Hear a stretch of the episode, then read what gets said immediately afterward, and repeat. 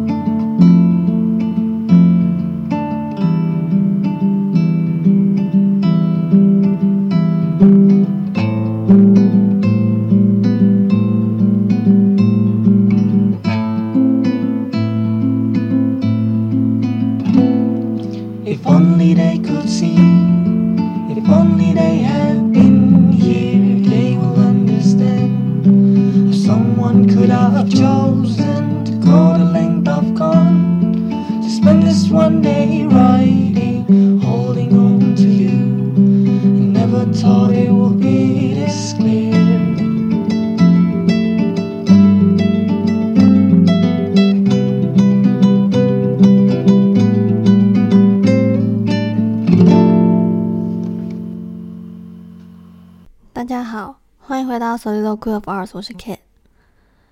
上一期呢聊了川久保玲，然后我充满兴致的把那一期发上去之后，自己过了一个礼拜再听了一次，然后我觉得还有一些想补充的话，所以呢这一期可以当做是上一期的延伸。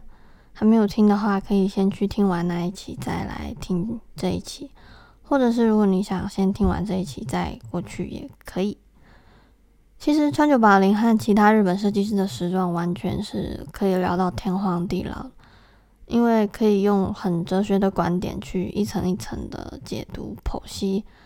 嗯，应该很多喜欢他们的朋友应该也都能了解我说的。不过我其实一直以来做这个 podcast 都尽量避免用太呃艰深的角度去切入。而且毕竟我自己也不是一个学者这种角色嘛，所以其实我都是偶尔在节目里面，嗯、做内容，然后夹带一些我的个人观点之类的，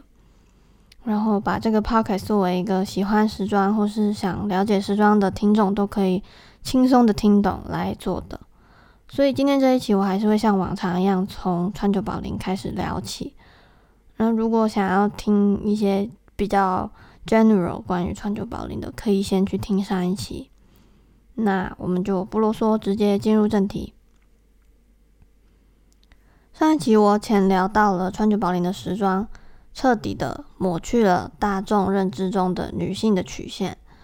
打碎了人们对时尚和女人的想象，用一系列全黑的、有着破洞和未完成的缝线、皱褶。宽大的像布袋一样的廓形，甚至有人形容像丧服的这样一种时装，去对时尚界既有的秩序进行冲撞和质疑。而当时绝大多数的时装都是很刺激视觉，并且很华丽，然后是吸引男性目光的这样的一种时装。那很多评论家就会批批评川久保玲说。没有女人会想把自己穿成这个样子。然而，川久保玲却累积了数量很可观的忠实顾客，他也成功的踏入了巴黎的时装界。尽管很多人都 get 不到他的设计，但是喜欢 Comme des Garçons 的人却将其视为一切。那问题来了，这些女性为什么会选择穿川久保玲的衣服呢？既然当时评论家把 Comme des Garçons 的时装评为丑陋嘛，那为什么还是有这些时装粉丝会去买他的主线时装？在旧田清一这个日本哲学家的书里，记录了两段喜欢 Comme des Garçons 的女性的意见。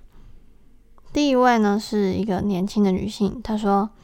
穿这种衣服就不会有男生纠缠了，很省心。第二位是一位三十多岁的女性，她说：“我在八十年代初期第一次接触到川久保玲的衣服，那个时候我不管是去百货公司还是去专门的服装店，都很难买到称心的衣服，因为我不想穿的优雅淑女，也不想太过性感。”不想穿成清纯的大小姐，也不想穿成可爱的小甜心，更不想穿成另类的轻浮女郎。明明有那么多衣服，说到这里，他把他的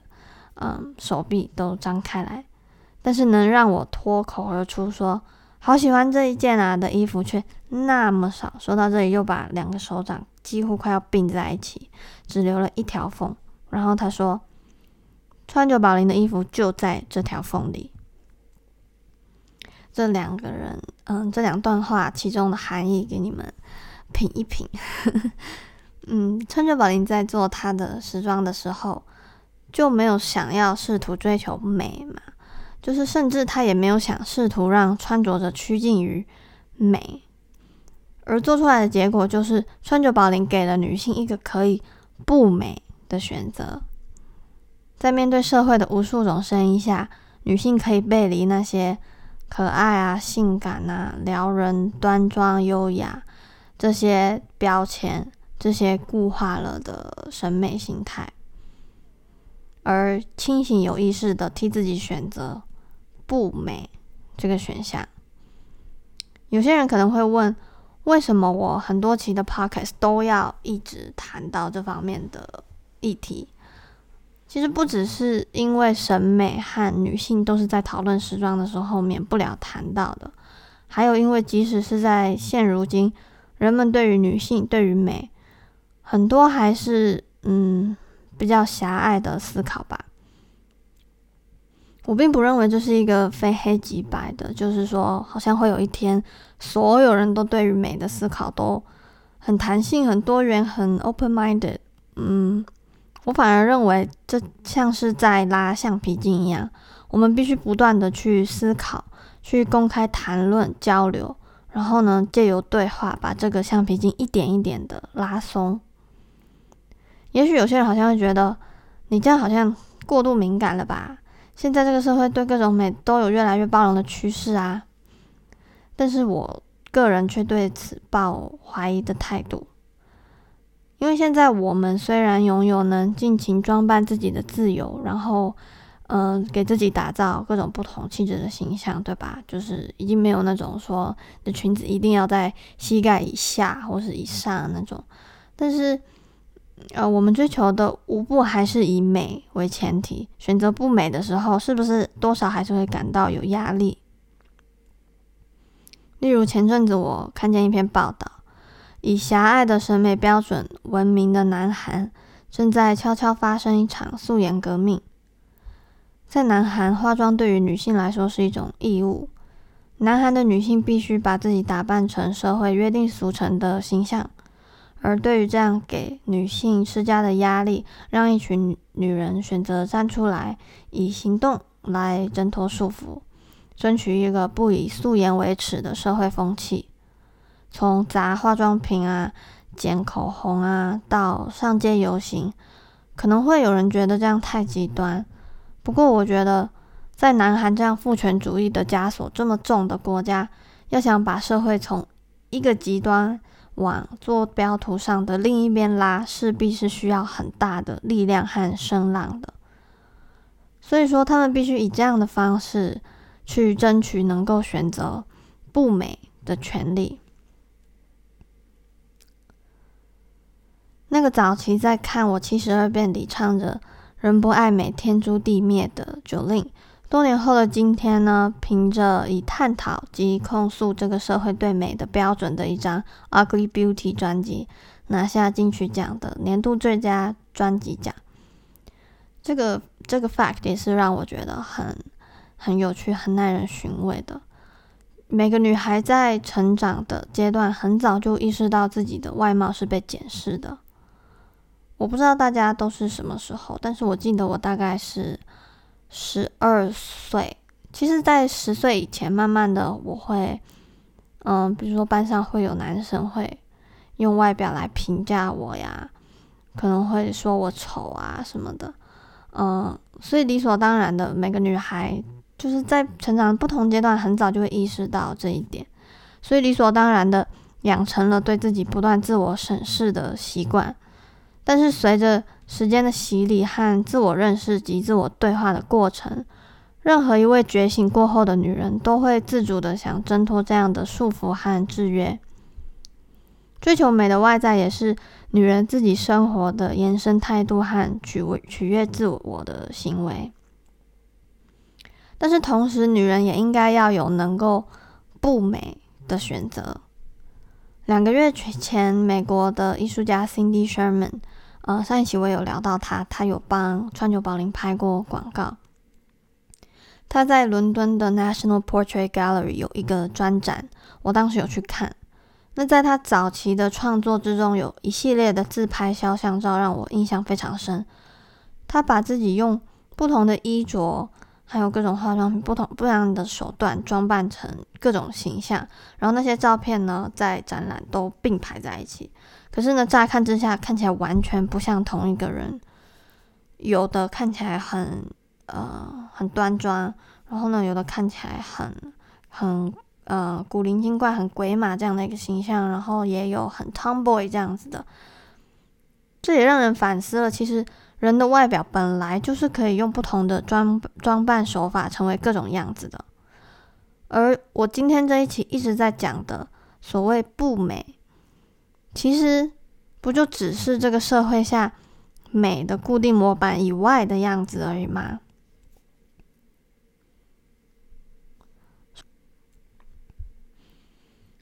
说回川久保玲，那些穿着川久保玲的衣服的女人们。就是借由穿上了 Comme des Garçons，把自己装扮成固定模板以外的样子。就田青衣是这样描述的：他说，穿着保玲的衣服将女人们从这种惯性解放出来，开启了她们淋漓尽致的发挥自我存在感或性别意识的思维模式，鼓励女人把自己看成个体而非女性，本着脚踏实地的态度去生活。而川久保玲本身，她就是这么一个身体力行的代表人物嘛。所以说到最后，其实我也觉得，有时候女性设计师做的时装，比男性设计师做的更能从女人的角度去创造这些兼具装扮和 inspire 启发女人这么一种时装吧。希望每一个在收听的听众，不论你的性别认同是什么，都能有不随从大流、尽情的装扮自己、选择自己的样子这样的生活。其实，虽然川久保玲他自己本人可能他从来就没有说过他，他没有表现出说他认为自己有呃真的做到这些呃很推崇他的人。就是他可能觉得他自己没有这么的伟大，但是我的确是觉得他真的是，嗯，启发了，而且真的是呃影响了无数的后面的设计师，还有我们这些不管是穿着者也好，还有就是时装的欣赏者也好，嗯，他真的是做了很，真的是非常有影响力的，嗯，这样的一种时装。嗯，我不确定我之后会不会再聊到川久保玲，就是之后的节目会不会再做关于他的。但是 因为我不想给自己挖坑嘛，如果我现在说我之后会做，我之后就一定得言出必行。不过如果有呃有再提到他的必要，我势必是一定会再提到他。我有注意到大家好像蛮喜欢川久保玲的这一上一期，因为它算是我聊设计师的特辑里面，就是呃最多人听的，我很惊讶，所以可能代表大家呃对川久保玲也比较熟悉吧。嗯，OK，那最后我们来听一首歌，这首歌是好乐团的《我爱你却不能拯救你》，我们下期见。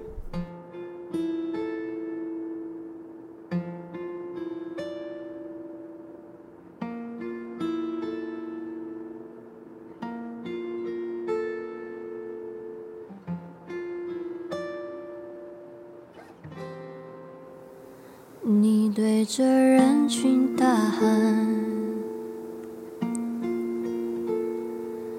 在天桥的中心，在远处面对你，只想要你活得平静，带着私心。我想你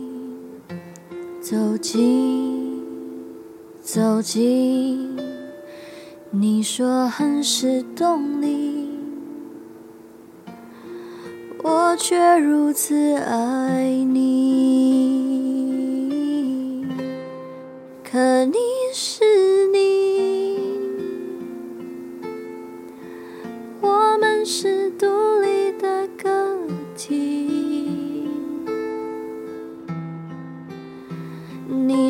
换做你自己，我讨厌这种无能为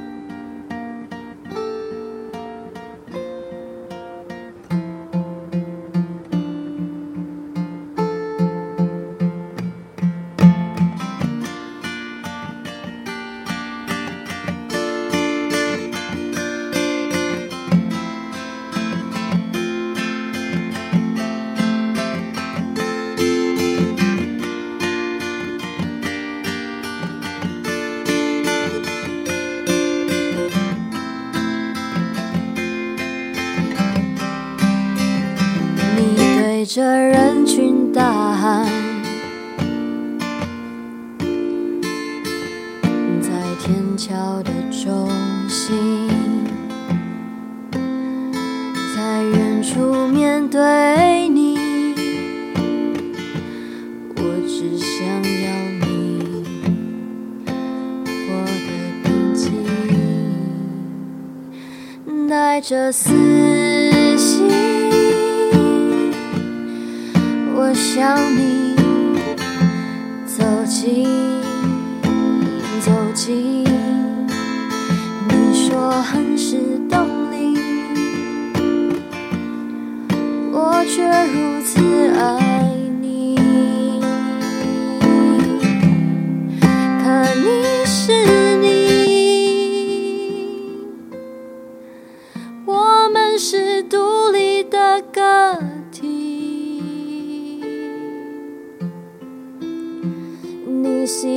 做你自己，我讨厌这种无能为力。